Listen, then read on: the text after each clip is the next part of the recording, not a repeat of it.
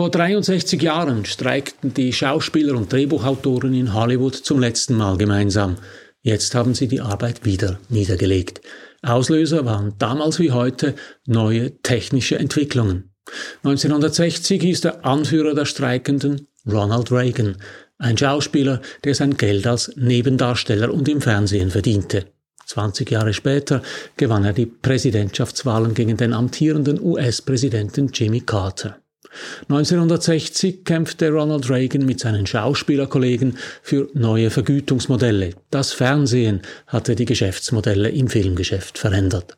Heute sind es die Streamingdienste, die das Geschäftsmodell massiv umkrempeln. Dazu kommt die künstliche Intelligenz. Sie könnte die Arbeit im Filmgeschäft massiv verändern. Was können wir vom Arbeitskampf in Hollywood lernen? Und was würde Ronald Reagan heute dazu sagen? Mein Wochenkommentar über Ronald Reagan und die künstliche Intelligenz. Mein Name ist Matthias Zehnder. Ich gebe Ihnen hier jede Woche zu denken. Mein Thema Medien, die Digitalisierung und KI. Mein Angebot konstruktive Kritik. Wenn Ihnen das gefällt, drücken Sie doch den Knopf für Abonnieren, dann verpassen Sie meinen nächsten Kommentar nicht.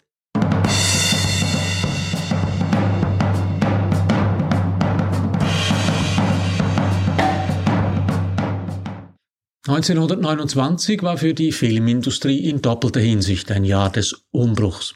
Die Weltwirtschaftskrise beendete die goldenen 20er Jahre, die Menschen gaben weniger Geld für Vergnügungen aus und gleichzeitig setzte sich der Tonfilm endgültig durch. Bloß Charlie Chaplin widersetzte sich den Talkies und produzierte 1931 mit City Lights und 1936 mit Modern Times zwei weitere Stummfilme. Die Filme enthielten zwar eine Tonspur mit Musik und Geräuschen, aber keine gesprochenen Dialoge. Die anderen Filmemacher in Hollywood waren da schon längst zum Tonfilm übergegangen. Der Ton veränderte das Filmgeschäft.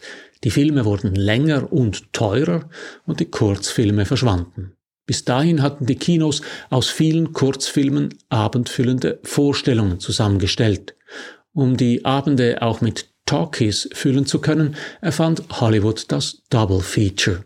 Das waren Doppelpacks aus zwei Filmen, die das Publikum sich für einen Eintritt ansehen konnte.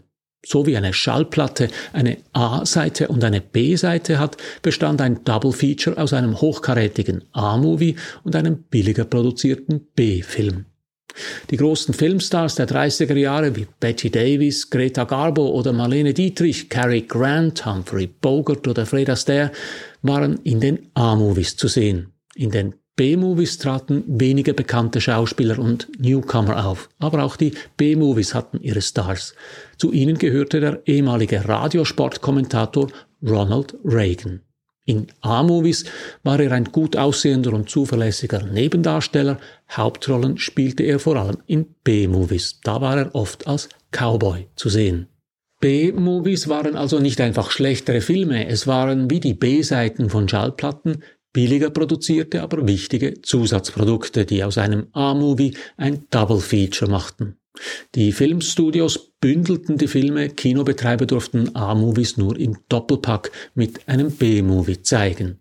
1948 entschied das oberste Gericht in den USA, dass diese Praxis des Blockbooking illegal sei. Das Geschäft mit den B-Movies verschwand langsam. Dafür trat eine neue Technologie in Erscheinung, die zwischen 1950 und 1960 das Filmgeschäft veränderte. 1950 hatten nur gerade neun Prozent der Amerikanerinnen und Amerikaner einen Fernseher, 1960 waren es 90 Prozent.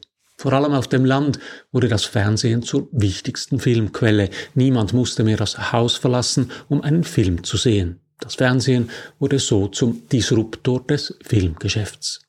Für die Filmstudios waren die Fernsehsender ein ganz neuer Absatzmarkt und eine wichtige Einnahmequelle, nicht aber für die Drehbuchautoren, die Regisseure und die Schauspieler.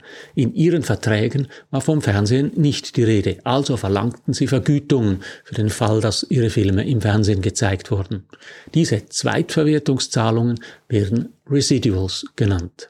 Weil die Filmstudios sich Ende der 50er Jahre weigerten, den Kreativen solche Residuals zu zahlen, legten diese die Arbeit nieder. Die Writers Guild of America, also die Gewerkschaft der Drehbuchautoren, und die Schauspielergewerkschaft Screen Actors Guild traten in den Streik. Angeführt wurden sie von einem B-Movie-Schauspieler, der selbst vom Einbruch des B-Movie-Geschäfts betroffen war, von Ronald Reagan. Er war damals 49 Jahre alt. Als Präsident der Schauspielergewerkschaft startete er seine Politkarriere. 1966 wurde er zum Gouverneur von Kalifornien gewählt. 1980 gewann er die US-Präsidentschaftswahl. Heute stehen die Schauspieler und die Drehbuchautoren in Hollywood wieder an einem ähnlichen Punkt wie 1960, als Ronald Reagan sie anführte. 1960 war das Fernsehen der Disruptor des Filmgeschäfts, heute ist es das Streaming per Internet. Netflix, Apple TV Plus, Amazon Prime, Disney Plus und Paramount Plus haben das Film- und vor allem das Seriengeschäft umgekrempelt. Für die großen Stars wie Leonardo DiCaprio, Brad Pitt oder Tom Cruise, Angelina Jolie, Jennifer Lawrence oder Scarlett Johansson spielt das keine große Rolle. 99 Prozent der 160.000 Gewerkschaftsmitglieder sind aber keine Superstars. Für sie ist der Unterschied riesig. Noch vor wenigen Jahren konnte sich ein Nebendarsteller einer erfolgreichen TV-Serie wie Friends mit den Honoraren aus den Verwertungsrechten ein Haus kaufen. Heute reicht es kaum noch für einen Kaffee. Friends wurde in 40 Sprachen übersetzt und in über 100 Ländern im Fernsehen ausgestrahlt. Für jedes Land zahlten die jeweiligen Fernsehsender Lizenzgebühren. Die Mitwirkenden erhielten entsprechend hohe Residuals, wie das Ronald Reagan für sie erkämpft hat. Bei den erfolgreichsten Serien der Gegenwart ist das ganz anders. Die Serie Squid Game ist zwar in 34 Sprachen übersetzt worden und in über 190 Ländern zu sehen, aber immer beim selben Anbieter Netflix. Zweitverwertungshonorare gibt es nicht mehr. Nebendarsteller, die früheren B-Schauspieler, haben es deshalb heute schwer, ein Einkommen zu erzielen, von dem sie leben können. Deshalb streiken sie. Wie kann die Filmindustrie darauf reagieren? Sie könnte auf die Forderungen der Schauspieler und Drehbuchautoren eingehen und die Filmschaffenden besser bezahlen. Oder sie könnte Wege finden, wie sie die Zahl der Mitarbeitenden an Filmprojekten reduzieren kann. Und genau daran arbeitet die Industrie. Das Mittel dazu ist die künstliche Intelligenz. Studiobosse sagen sich, warum sollen wir Nebendarstellern mehr Geld bezahlen, wenn wir sie auch durch den Computer ersetzen können? Netflix hat sogar bereits eine entsprechende Stellenanzeige geschaltet und sucht jetzt Personal für den Ausbau der KI.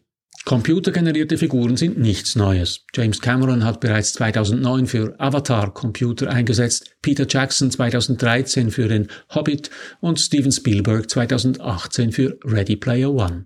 Dabei handelt es sich aber immer um nichtmenschliche Figuren.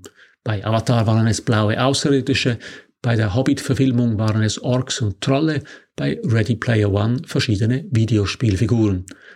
Wenn Computer Menschen generiert haben, dann für Massenszenen wie die Schlacht um Minas Tirith in Lord of the Rings.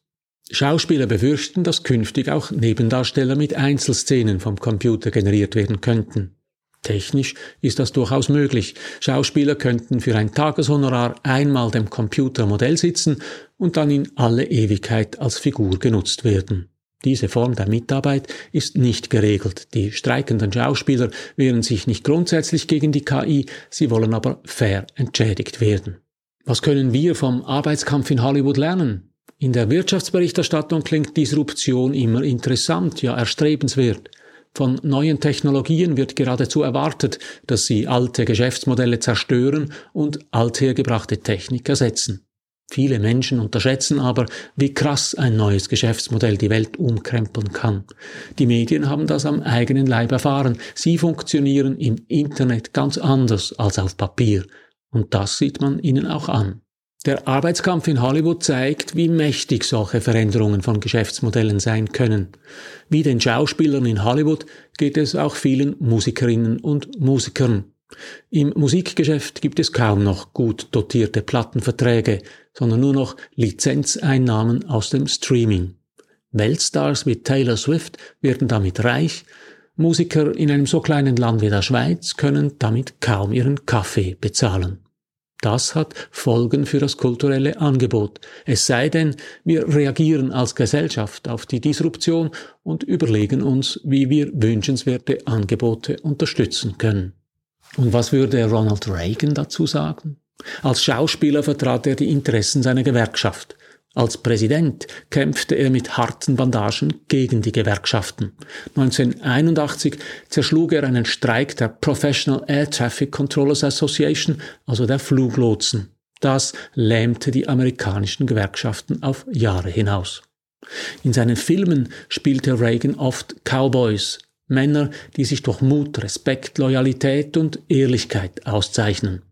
Auf der Leinwand hätte er also wohl dazu aufgerufen, neue Wege zu suchen, um die Arbeit der Künstler auch im Internetzeitalter fair zu entlöhnen.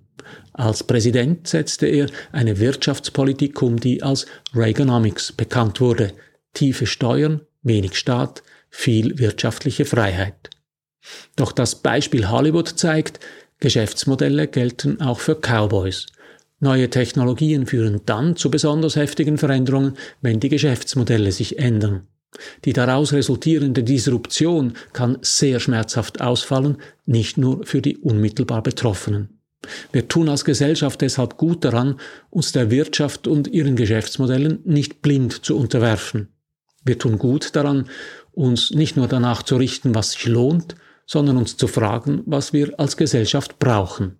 Das hätte auch Ronald Reagan gefallen. Zumindest dem Cowboy Reagan, den wir von der Leinwand kennen. Wer weiß, vielleicht reitete er ja bald einmal wieder über die Bildschirme. Die KI könnte es möglich machen. So viel für heute. Drücken Sie doch noch schnell den Abonnieren und den Gefällt mir Knopf, dann hören wir uns in einer Woche wieder. Alles Gute.